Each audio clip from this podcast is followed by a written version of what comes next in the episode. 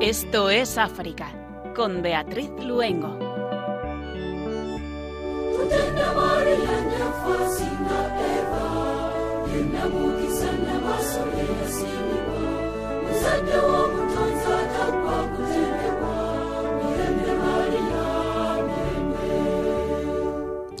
Buenas tardes a nuestros oyentes de Radio María. Cuando son las 8 de la tarde, las 7 en Canarias, y después del encuentro con el Señor en la Eucaristía, nos ponemos en manos de María para acercarnos a nuestro querido continente africano.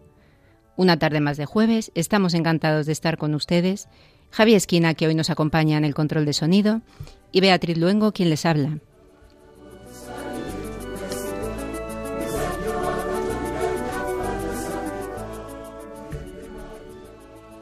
Hoy hablaremos de dos encuentros que, con motivo de la visita del padre Pierluigi Macali, misionero italiano de la Sociedad de Misiones Africanas, tendrán lugar en los primeros días del mes de agosto. El padre Macali fue secuestrado en Níger por los yihadistas y permaneció dos años en manos de sus secuestradores. Nos hablará de estos dos encuentros el padre Marcos Delgado Arce, provincial de la Sociedad de Misiones Africanas. Y nuestra compañera de Radio María, Merchero, nos traerá dos noticias. La primera, la del fallecimiento el pasado 11 de julio en París, a la edad de 81 años, del cardenal Laurent Mosengo, arzobispo emérito de Kinshasa, Congo. Hoy queremos acercarnos a este pastor, un hombre que creía en Dios y en el valor de la persona humana. La segunda, una iniciativa preciosa que nos llega desde Egipto, la de los jóvenes coptos hacia los musulmanes, con motivo del Eid al-Adha, la fiesta islámica del sacrificio. Repasaremos también qué es lo que ha ocurrido en estos últimos días en el continente africano y como siempre nuestra música que hoy llega desde Níger, República Democrática del Congo y Egipto. Comenzamos Esto es África.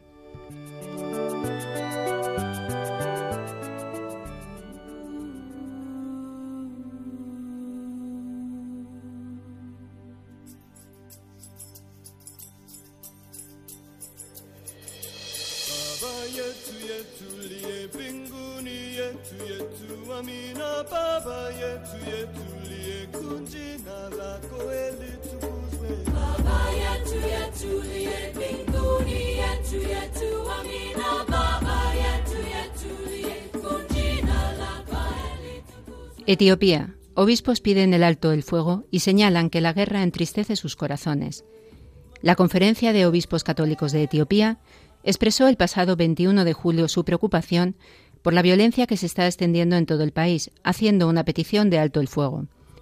En su comunicado, los obispos católicos señalaron que les entristece escuchar sobre la guerra y resaltaron que como pastores no podemos dejar de sentir angustia y dolor por la situación que está pasando la gente. La violencia estalló en la región de Tigray el 4 de noviembre de 2020, cuando las fuerzas de liberación del pueblo de Tigray lanzaron un presunto ataque contra el ejército del gobierno federal de Etiopía. Desde entonces se han reportado miles de muertos y más de 5 millones de personas necesitadas, como resultado de la violencia que se está extendiendo en este país.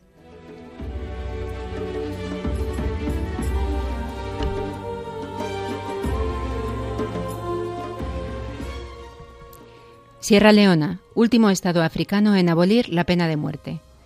Tras una intensa semana de debates sobre su sustitución por la cadena perpetua, el Parlamento abolió el pasado viernes 24 de julio la pena de muerte.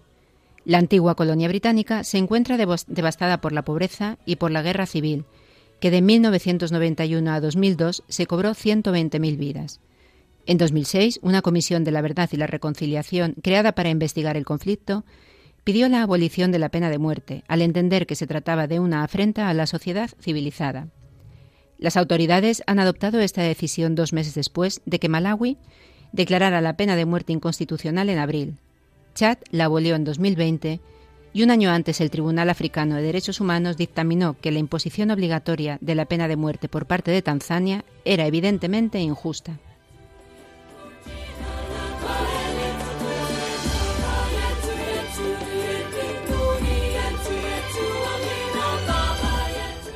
Eswatini, situación en calma. La diócesis reflexiona sobre cómo ser iglesia entre agitaciones y COVID. El pequeño Estado monárquico del sur de África se ha visto sacudido en las últimas semanas por protestas populares sin precedentes. Ahora la situación está en calma, aunque el ejército se encuentra presente en las calles. Asimismo, el pasado 26 de julio se celebró una reunión del Consejo Presbiterial de la Diócesis de Mancini para reflexionar tanto sobre la situación de agitación actual como sobre el impacto constante que tiene el COVID-19 en nuestra vida y trabajo pastoral. A medida que avanzamos en la tercera ola con poco más del 2% de la población vacunada, parece claro que las olas regulares, los bloqueos parciales o totales y otras restricciones continuarán afectándonos. Entonces ya no se trata de esperar a que acabe, sino de discernir cómo ser iglesia en medio de una pandemia. Son palabras del obispo de esta diócesis, Su Excelencia Monseñor José Luis Gerardo Ponce de León.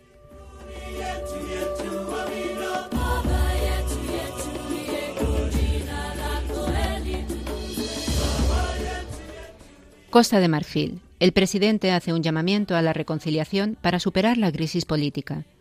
Alassane Ouattara ha hecho un llamamiento a la cohesión social y la reconciliación en el país después de la grave crisis política desencadenada por su decisión de presentarse a un tercer mandato.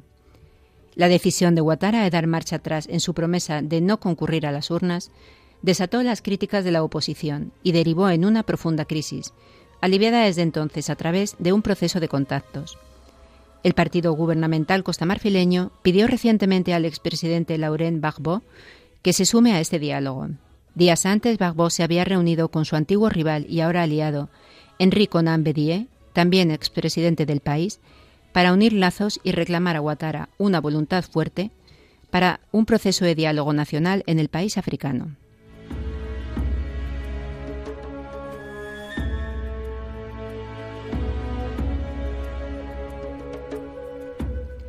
Uganda. El COVID se extiende en medio de la escasez de vacunas y de graves efectos en la economía.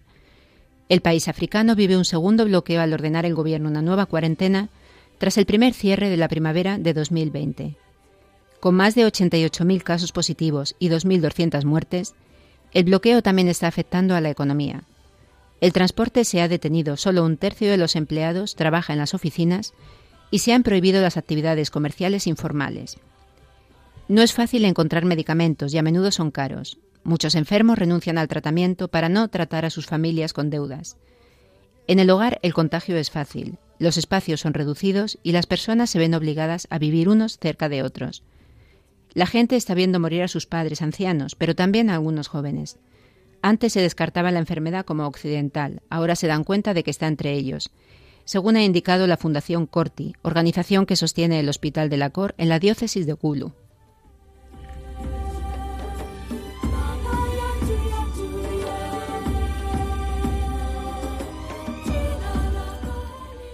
Mali, el presidente dice que su intento de asesinato es parte de ser un líder y resalta que es un acto aislado. Son declaraciones del presidente de transición de Malí, el coronel Assimi Goita, tras sufrir un intento de asesinato el martes 20 de julio. Goita ha pedido ser vigilantes y ha añadido que la refundación de Malí es una exigencia histórica.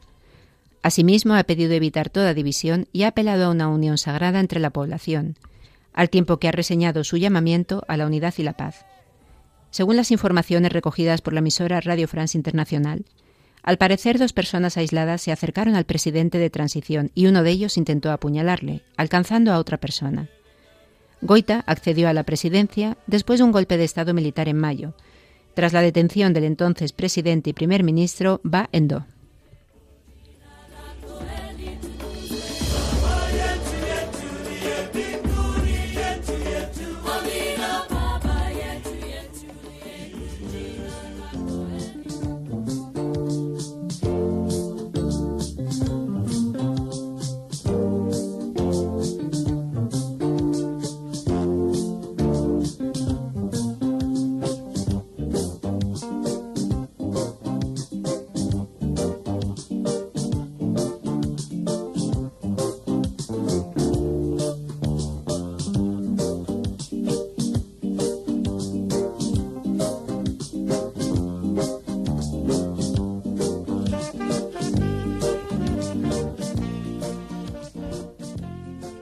En septiembre del 2019 en Esto es África estuvo con nosotros el padre Marcos Delgado Arce, provincial de la Sociedad de Misiones Africanas.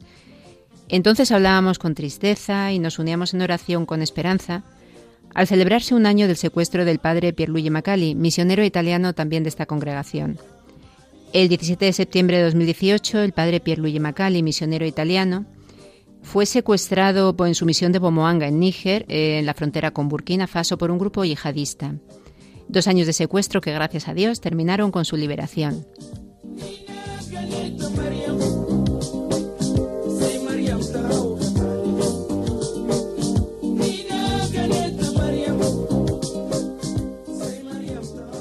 Hoy está con nosotros de nuevo el padre Marcos Delgado Arce, esta vez con la alegría de poder hablarnos sobre los encuentros que se realizarán la primera semana del mes de agosto con motivo de la visita del padre Pierluigi Macali. Muy buenas tardes, padre. Buenas tardes a todos. Pues si le parece, antes de, hablar de estos encuentros, eh, nos gustaría que nos hablara un poquito de la Sociedad de Misiones Africanas. Hay una frase muy bonita en su página web que dice, el Evangelio habla de una semilla que una vez sembrada crece por sí sola.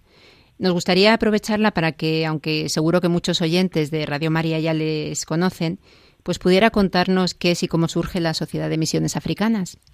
Bueno, pues la, Sociedad de Misiones Africanas nace en 1856 por un obispo francés que estaba en la India presentó la dimisión y se confió a Roma para ir a los pueblos más abandonados de África entonces, eh, él fue con otros cinco compañeros a, Sierra Leona, a Freetown, en, en 1859 y a los pocos meses de llegar, pues eh, todos perecieron víctimas de la fiebre amarilla. Eh, en aquella época no había vacunas todavía y entonces pues perecieron en un mes. Él vio morir a todos y, él fue el último el que, que murió. Y esa es esa semilla que se enterró allí en África, que siguió dando fruto. Siguió en Lyon por un compañero que había quedado allí. Y bueno, ya después, desde el 1861, fueron al Benín, al antiguo Dahomey, y desde ahí es donde bueno, nuestro trabajo comenzó y donde se ha ido expandiendo hasta llegar a, bueno, eh, estamos en el origen de todas las iglesias del, de la costa occidental de África. Fundada en 1856 y con una vocación en la que se une de forma tan, tan bonita y tan particular el amor a Dios y África, nos gustaría que nos compartiera ahora mismo la, actualmente en qué países africanos se encuentran. Bueno, eh, la sociedad se ha desarrollado mucho. Estamos en todos los países de la costa occidental, estamos en los países también de, del Centro África, en la República Centroafricana, el Congo, Zambia, Tanzania, eh, pero bueno, venimos, eh, son donde los países donde estamos trabajando y donde ya también tenemos misioneros africanos que dejan su, su país para ir a otros países. Pero aquí somos originarios también de, muchos países, estamos en Francia, Italia, Inglaterra, tenemos también en Filipinas y en la India, o sea, y Estados Unidos, Canadá. O sea, tenemos los, los cuatro continentes, los cinco continentes, porque tenemos algún latinoamericano también, y, originarios de, esos continentes que hemos ido a África. Después estamos trabajando en toda la costa occidental de África y en estos países de, África, África del, de, de Centroáfrica. Pues sí que verdaderamente una, una semilla, ¿no? Que fue creciendo, bendito sea Dios. Sí. Nosotros, eh, como los españoles, bueno, estamos trabajando sobre todo en, en, en Benín, que es, es un poco nuestro polo de, referencia en Níger y Costa de Marfil. Pero sobre todo nos hemos, somos un grupito pequeño, entonces nos centramos en el Níger, Benín y Costa de Marfil. ¿En Benín en dónde están, padre? Bueno, en Benín estamos en el norte de Benín, en Calalé, Niki, estamos también en el origen de casi todas las iglesias de todas las diócesis del norte de, del norte de, del Benín. Actualmente estamos en Calalé, estamos en Buca, estamos en Niki, estamos presentes en varias zonas. En Níger también seguimos estando presentes, en Niamey y en Gaya y en Costa de Marfil, en la villa.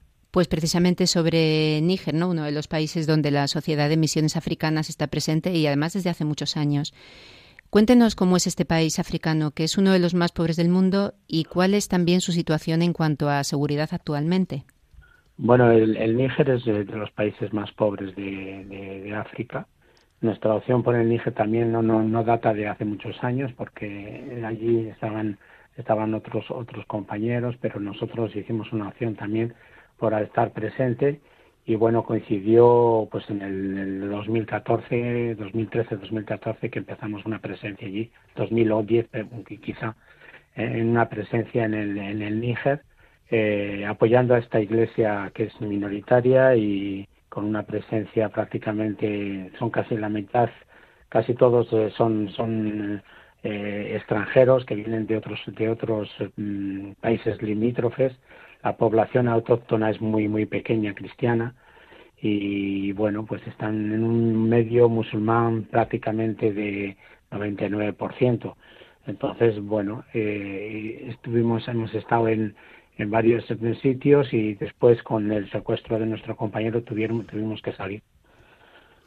Desgraciadamente ya desde hace tiempo eh, venimos escuchando noticias sobre la inseguridad que está produciendo en Níger y también en países como Nigeria, Malí, Burkina Faso o Chad. Burkina Faso está ahora sufriendo muchísimo. Muchísimo. Mm. Desde la experiencia de la Sociedad de Misiones Africanas en esta zona y también desde la suya propia, ¿no? ¿Cuáles piensa que son los motivos que, están provocando esta inseguridad? ¿Es solamente el yihadismo o, hay más motivos también? A ver, el yihadismo, el, motivo de la violencia es el yihadismo. Lo que pasa es que el yihadismo también está, está motivado y nutrido por, muchas causas. ¿eh? Desde, la, desde la caída del régimen de Gaddafi, pues un montón de grupos terroristas que estaban ahí latientes pues se, se, dispersaron gente de la armada que salió y después pues eh, está también la pobreza ¿eh? la, estos grupos se, se, se nutren también de, lavar la cabeza a, la gente el coco porque viven en una situación de pobreza entonces aunque ellos mismos crean mucha pobreza pues también eh, lavan la cabeza a mucha gente y, y, les, les, enrolan en, eh, pensando que van a liberar a estos pueblos africanos, cuando al final lo que consiguen es crearles más, más pobreza. Ya aprovechándonos de, su conocimiento, ¿no? Comentaba sobre la situación de, Burkina Faso.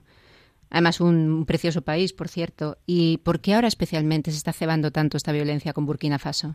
Pues porque, a ver, esto es un, también es una, una expansión, ¿eh? hay una expansión musulmana eh, donde hay un, un, rigorismo ¿eh? yihadista de, de, querer implantar una, una, una religión musulmana mucho más cerrada.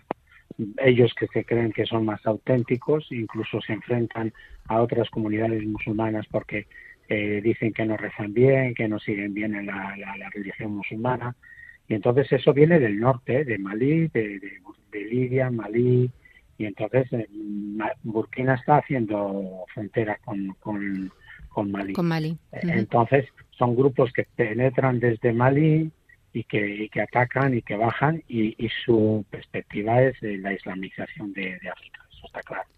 Ya se está empezando a hablar de que quizá haya grupos en, en Costa de Marfil, en Togo, en Benín, y bueno, es verdad que en 15 años ha habido ha habido un hay un movimiento de radicalización muy fuerte en, todos estos países.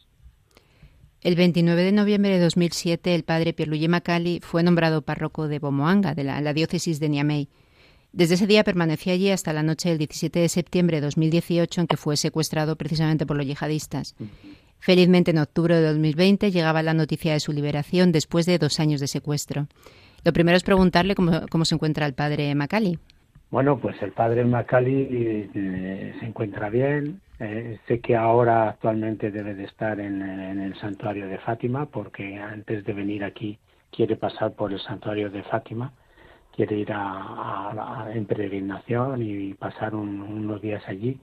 Si no ha llegado, pues estará a punto de llegar porque al final de esta semana en principio le esperamos aquí se encuentra bien, psicológicamente creo que, que, que lo ha soportado bastante bien, no, no, sufrió violencia según lo que eso, sabemos que está, está escribiendo, está escribiendo algo, no sé si un libro o algo con para compartir su experiencia porque para él también pues eh, aunque ha sido una experiencia muy dura también reconoce que ha sido una experiencia rica también en, lecciones y, y dejárnoslas. Desde el primer momento de su liberación y en las entrevistas que concedió, es impresionante como hablaba de, estos dos años tan difíciles como un tiempo que Dios ha hecho fructífero para mayor gloria de Dios y de la Iglesia.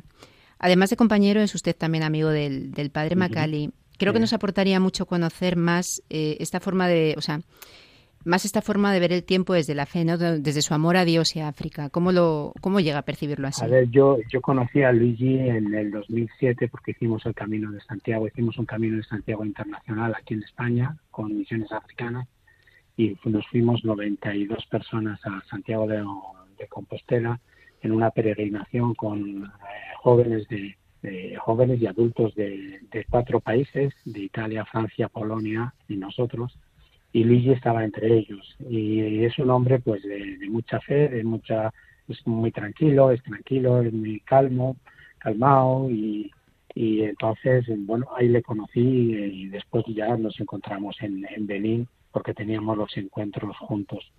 Y, yo creo que lo que él se ha dado cuenta es que, también su secuestro pues eh, eh, a él le ha ayudado, pero al mismo tiempo eh, ha hecho que mucha gente pues estemos pendientes de él, que hay mucha gente que, ha rezado por él, hay mucha gente que se ha cuestionado y bueno, pues yo creo que, esa es un poco la, idea que quiere, decir, se ha dado cuenta también que, se, que, su tiempo no ha sido, no ha estado perdido, sino que Dios también se ha servido de esto pues para que para que nosotros también demos a conocer nuestro trabajo, para que la, iglesia la misión de la Iglesia se conozca también en estos países de África. Y, además de, ver este tiempo como fructífero ¿no? para la obra de Dios, también nada más ser liberado, seguían vivas sus ganas de volver a África y de hecho declaró, estoy deseando volver a África. Como misionero y sacerdote, ¿qué es lo que hace mantener vivo ese amor en medio de, esas situaciones de angustia y de peligro? Pues eh, yo sé que va a volver. Eh, las últimas noticias que tengo es que este año no, no, en principio no va a volver, pero pero ya el, el año siguiente ya está, ya está deseando volver. Eh, pues yo creo que el otro día la, la lectura de San Pablo lo, lo, decía, ¿no? Creí, por eso anuncié y tengo que hablar. Es decir, yo creo que el hecho es eh, el, motivo de, de, su compromiso misionero viene de la fe en Dios. Entonces, eh, cuando se cree, cuando se ha hecho esa experiencia y cuando se ve cuando hemos vivido en África cómo nuestra fe en Jesús puede transformar las personas y la gente y los pueblos, pues bueno, merece la pena. Sin duda. Antes del secuestro del padre Macali se produjo el de la hermana Gloria Cecilia Narváez, que desgraciadamente continúa aún en manos de los secuestradores. ¿Se tiene alguna noticia de ella, padre? Pues mira, hoy mismo, hoy mismo acabo de mandar un mensaje a nuestros colaboradores porque así mirando en internet y cosas así, pues he encontrado que, hace hace poco se recibió una carta de ella, ¿eh? que está fechada, me parece, en febrero, en la cual pide pues que el gobierno de Colombia interceda por ella, que está bien, de salud, pero que parece ser que la han cambiado de, grupo terrorista. Eh, pues sabéis que muchas veces eh, lo coge, las coge una gente, igual no han conseguido lo que querían, se lo venden a, otra persona y el otro grupo pues intentará también sacar un beneficio de, ese secuestro.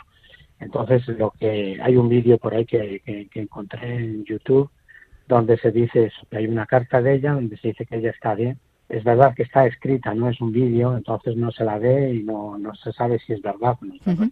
Lo que ella dice es que, pues eso, que, que la han cambiado de grupo. Entonces esperemos sinceramente, porque van a ser casi ya cuatro años y medio, cinco años, eh, y, eh, lo que sabíamos es que estaba, estaba un poquito tocada psicológicamente de, la cabeza, como que estaba mal. Pero bueno, es lo, es lo mínimo que puede pasar a una persona que lleva cuatro años y medio secuestrada. Así es, la pondremos. Entonces, seguir, seguir, seguir pidiendo por ella y para que, que el Señor la ayude, sobre todo, porque lo tiene que estar pasando mal. La ponemos en el corazón de, de María. Mm. Recordamos a nuestros oyentes que hoy se encuentra con nosotros acompañándonos el padre Marcos Delgado Arce, provincial de la Sociedad de Misiones Africanas. Y padre, junto con la alegría de tenerle con nosotros hablando de la liberación del padre Macali, tenemos otra alegría más, la de que el padre Macali nos visite en España y como un regalo se pueda escuchar su testimonio. El primer encuentro tendrá lugar en la parroquia de San Francisco de Paula. Cuéntenos, por favor, día hora de ese encuentro y cuál va a ser un poco su contenido. Bueno, eh, a ver, es, la, parroquia de San Francisco de Paula es una parroquia que, que la diócesis de, Madrid nos ha confiado este año y que hemos cogido también como una experiencia misionera, dado que también tenemos compañeros africanos aquí y tenemos un personal. Entonces, eh, como opción hicimos el ofrecernos también para para, para coger una parroquia en un barrio eh, misionero. entonces, bueno, nos han dado la parroquia de Entrevías de San Francisco de Paula. Entonces, hemos organizado el, sábado día 7 un encuentro con él, eh, un encuentro familiar, eh, gente que quiera, que quiera conocer.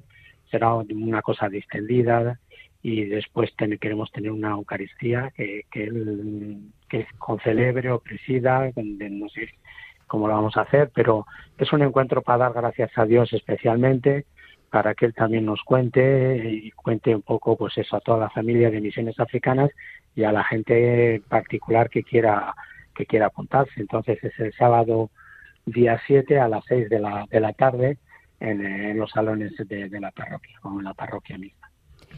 Y el segundo encuentro en la parroquia del Espíritu Santo. Tenemos que contar a nuestros oyentes que es muy bonito porque además el padre Luigi escribía justo antes de su liberación agradeciendo todas las oraciones que, habían hecho por él. Y decía bien los anexos que celebrabais en una parroquia de Madrid que está bajo el patrocinio del Espíritu Santo. Que sepáis que el Espíritu Santo es también el patrón de la parroquia de Bomoanga y la fiesta de Pentecostés es también nuestra fiesta patronal. Padre, cuéntenos sobre ese segundo pues encuentro. mira, la, la, parroquia del Espíritu Santo se ofreció enseguida para hacer eh, una Eucaristía cuando se cuando llegó el, primer aniversario de, su secuestro.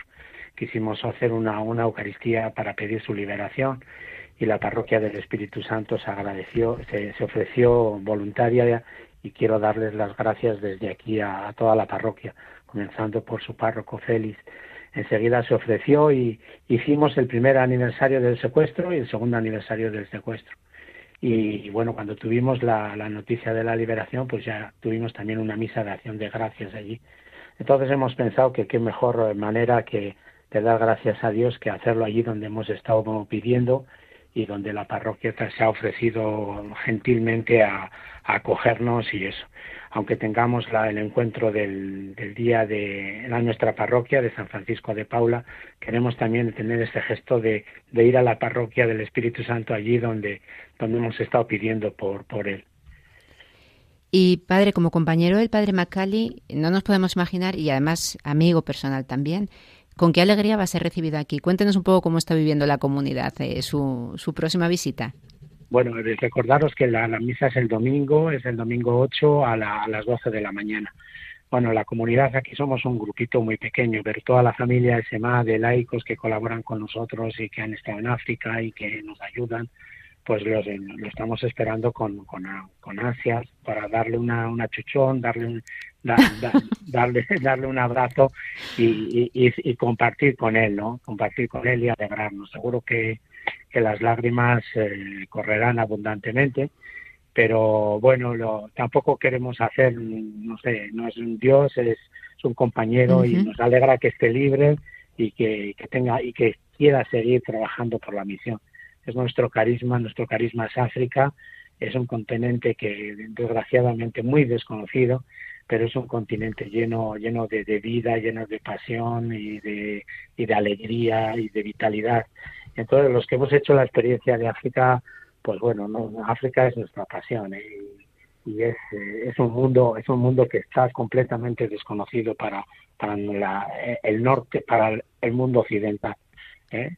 Lo que conocemos de África son cuando hay hambrunas, cuando hay terremotos, cuando ha habido pestes, el ébola, cuando ha habido eso, pero si no, no se conoce la vida de la gente sencilla y la gente es súper agradable, súper acogedora, con una fuerza y una vitalidad que, que ya quisiera yo para, para nuestra, nuestro mundo occidental. Pues sí, es curioso, padre, porque esto mismo ha salido en, en, tres programas seguidos, ¿no? Hablando un poco de esos estereotipos que tenemos de África, que luego cuántas veces no, no se corresponden para nada con la realidad de lo que se vive allí.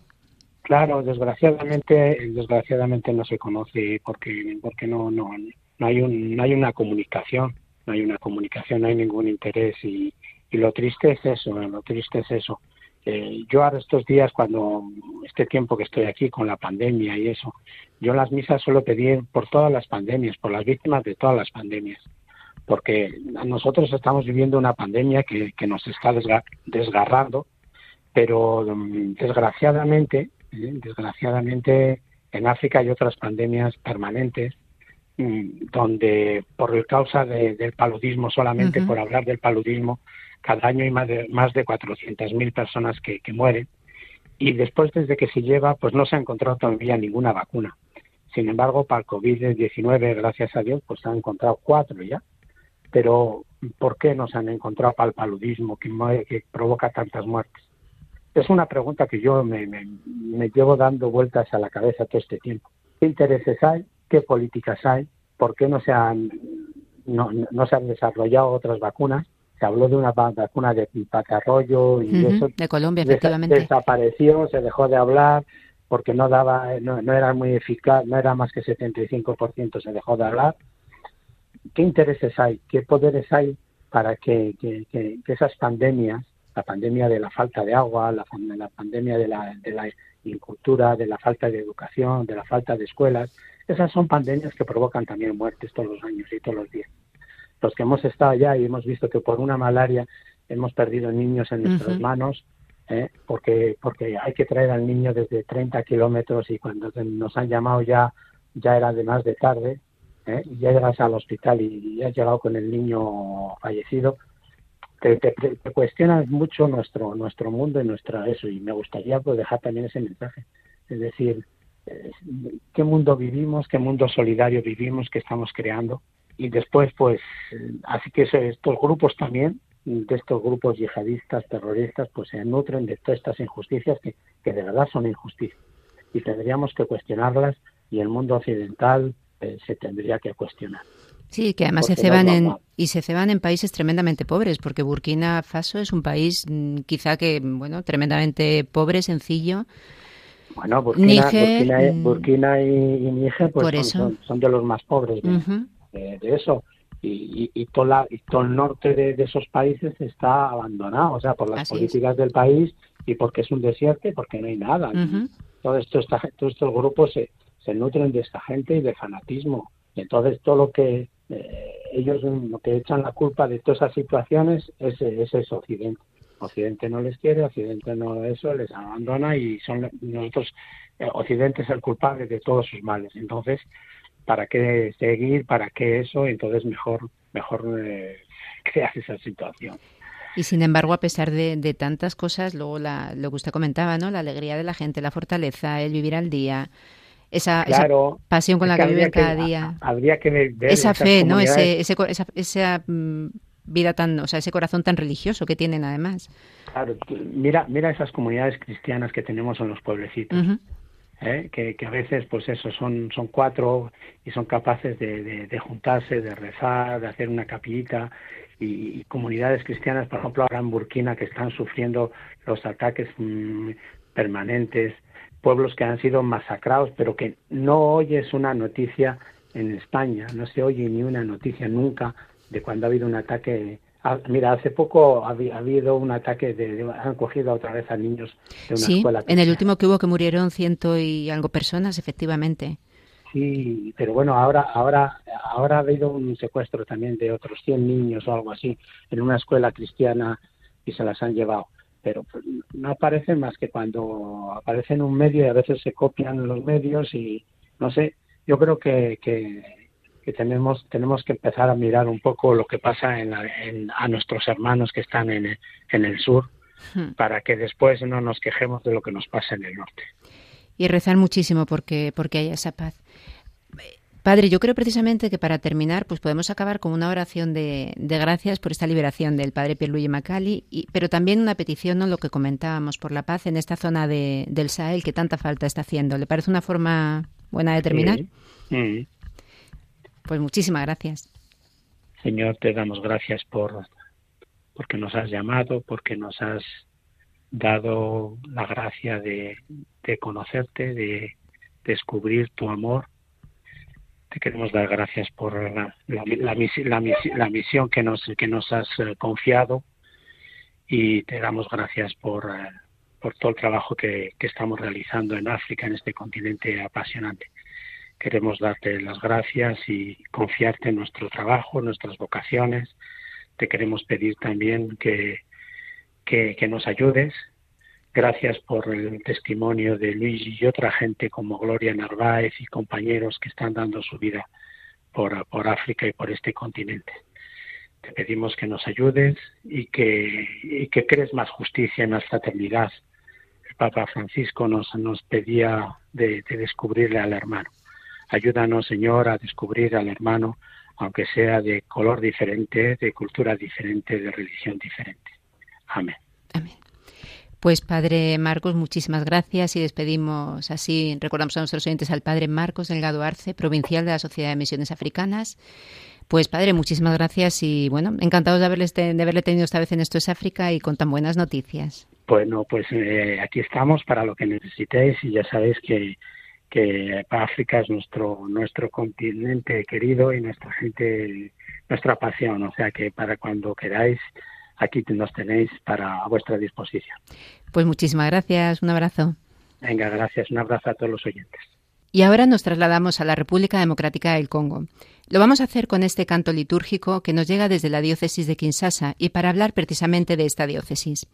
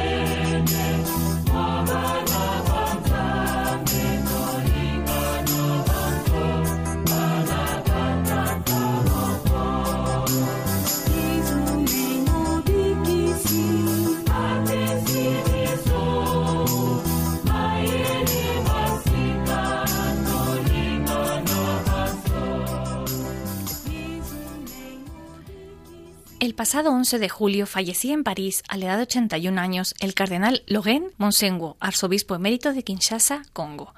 Nació en el seno de una familia de la realeza local. De hecho, su nombre significa algo así como nieto del jefe tribal. Se preparó para ser sacerdote en el seminario Cabue y en 1960 viajó a Roma para ampliar sus estudios. Después de su ordenación sacerdotal en Roma, en 1963, Pasó seis años más estudiando en los pontificios institutos bíblicos de Roma y Jerusalén.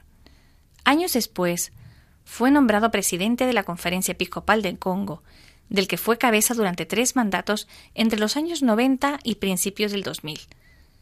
En 1980, con 40 años, San Juan Pablo II le concedió la dignidad episcopal, nombrándole obispo auxiliar de la diócesis de Inongo, donde permaneció un año. Después fue enviado a Kinsahani, donde fue auxiliar y después absorbispo titular. El 20 de noviembre del 2010, 30 años después de su ordenación episcopal, Monsenguo fue creado cardenal por Benedicto XVI. También presidió otras instituciones internacionales como el Simposio de Conferencias Episcopales para África y Madagascar.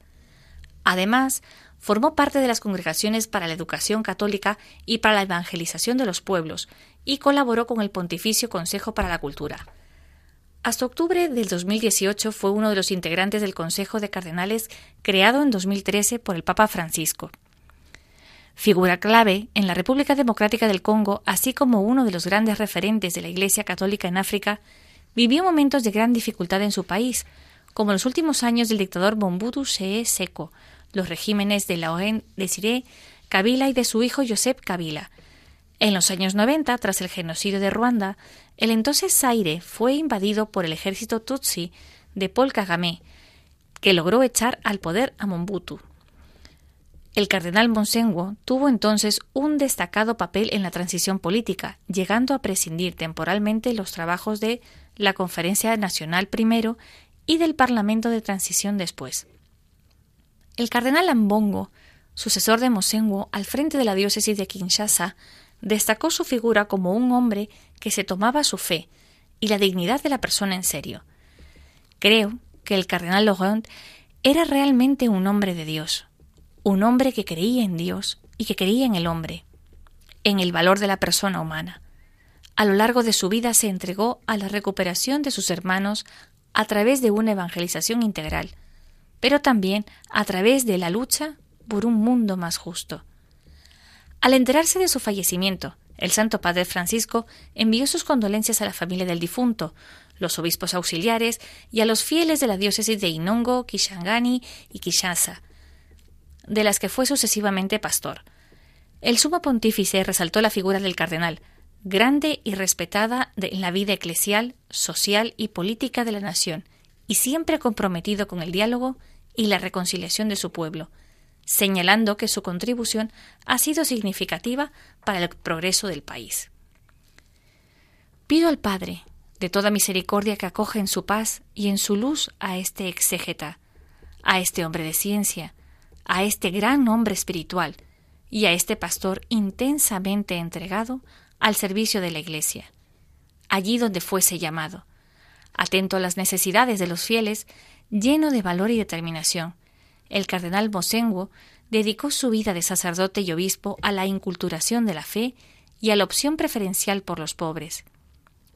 Así, encarnó la misión profética de la Iglesia, hombre dedicado a la justicia, la paz y la unidad se involucró profundamente en el desarrollo humano integral de la República Democrática del Congo. Ha dicho el Santo Padre en un telegrama enviado al arzobispo de Kinshasa y publicado por la oficina de la Santa Sede el 13 de julio. Sus restos serán trasladados a Kinshasa para recibir sepultura en la catedral.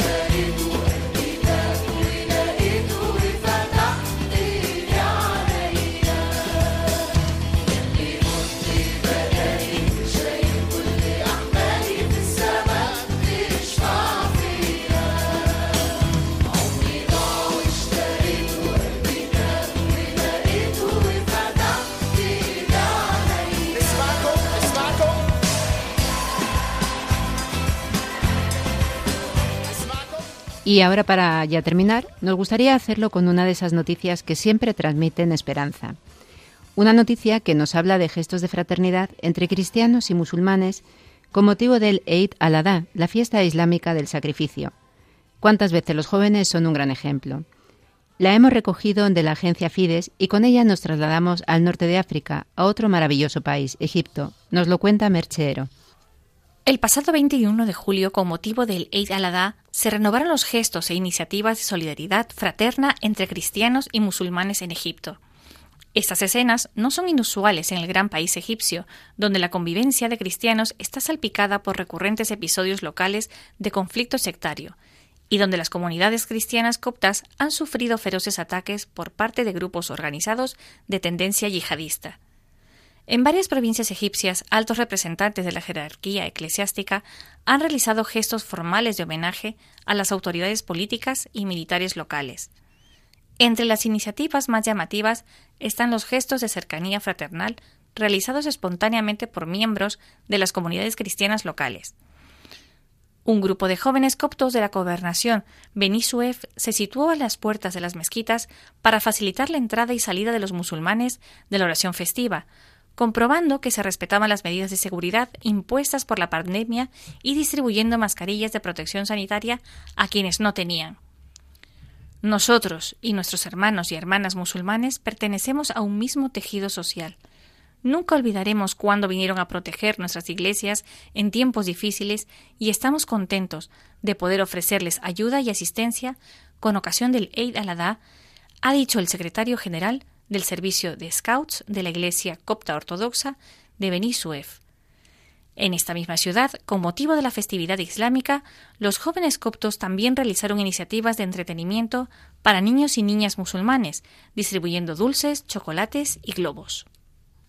La fiesta de I al-Adha conmemora la prueba de obediencia de Abraham a Dios, cuando el padre de todos los creyentes, venerados por cristianos, judíos y musulmanes, estuvo dispuesto a sacrificar la vida de su hijo Isaac siguiendo la voluntad de Dios.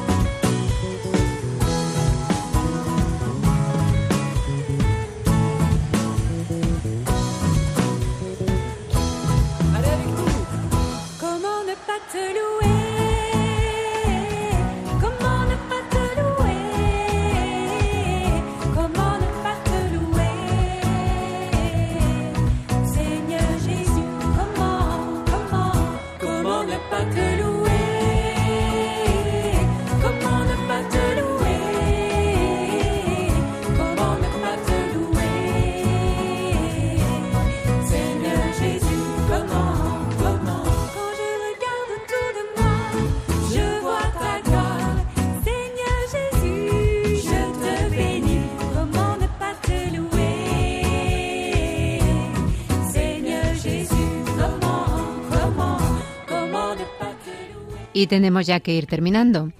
No sin antes recordarles los dos próximos encuentros con el padre Pierluigi Macali, misionero italiano de la Sociedad de Misiones Africanas que pasó dos años secuestrado por los yihadistas.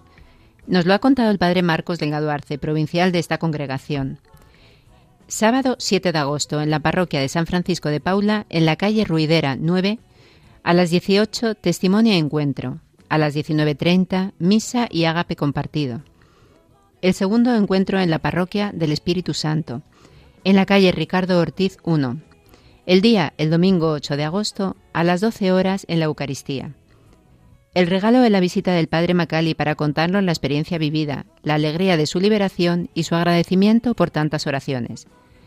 También en Esto es África hemos recordado la figura del cardenal Logan Mosenwo, arzobispo emérito de Kinshasa, Congo un pastor entregado a la inculturación de la fe y a la opción preferencial por los pobres, y gestos de fraternidad entre cristianos y musulmanes con motivo del Eid al-Adha, la fiesta islámica del sacrificio, son los que han realizado los jóvenes coptos egipcios.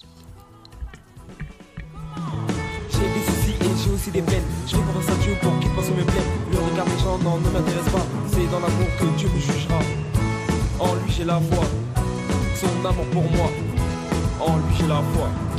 Comment ne pas te louer?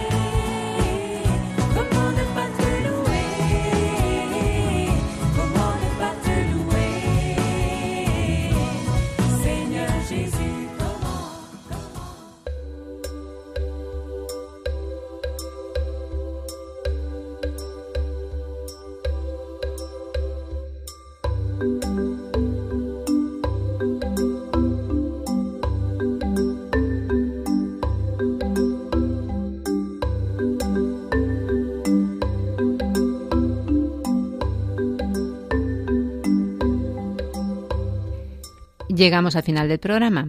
Un rato africano que hoy nos ha trasladado a Níger, República Democrática del Congo y Egipto.